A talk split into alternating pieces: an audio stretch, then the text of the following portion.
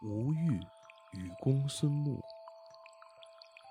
公孙穆啊，生活在东汉时期，他非常热爱学习，总是想尽办法抓住一切机会来学习。当时的人们啊，都因为他的好学而对他交口称赞。公孙穆读了不少书以后啊，还想进一步扩大知识面，完善自己。但是靠自学又觉得力不从心。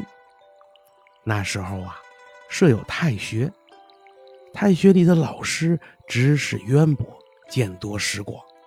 公孙木啊，就想进太学去继续学习。可是上太学呀，需要交一大笔学费，另外还有平时食宿的花销，数额也高得惊人。而公孙木家里很穷，根本啊出不起这笔钱，怎么办呢？公孙木一下子呀也想不出什么主意来，只好先暂时停止了学习。为此啊，他是苦恼极了。有个富商呢，名叫吴玉，十分通情达理，对人呀总是很诚恳。有一次，他要招雇一批舂米的工人，派人啊把消息放了出去。有人啊就把这件事告诉了公孙木，他高兴极了。公孙木心想，这下可有机会继续赚钱学习了。那时候啊，去给人舂米会被认为是低贱的工作。但公孙木已经啊顾不得这些了，他把自己打扮成那种干重体力活的样子，穿一套短衫短裤就去应征了。一天，吴玉打算去舂米的地方转一转，巡视一番。他信步一路走来，东瞧瞧，西看看，最后在公孙木身边站住了。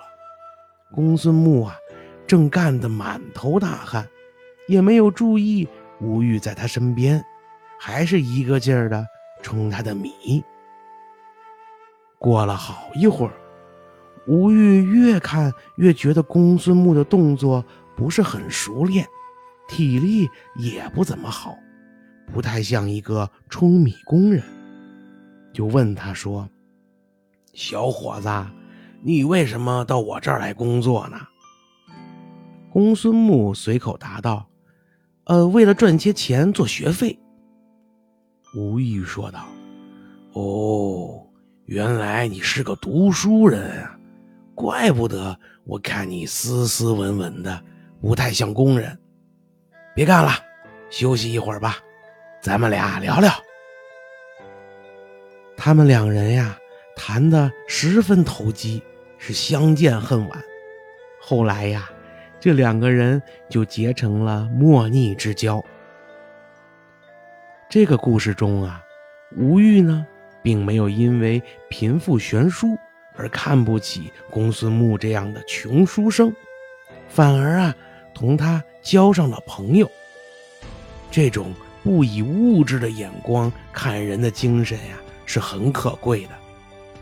我们交朋友。也同样啊，不应以贵贱贫富为标准，而更要看重的是一个人的才识和品行。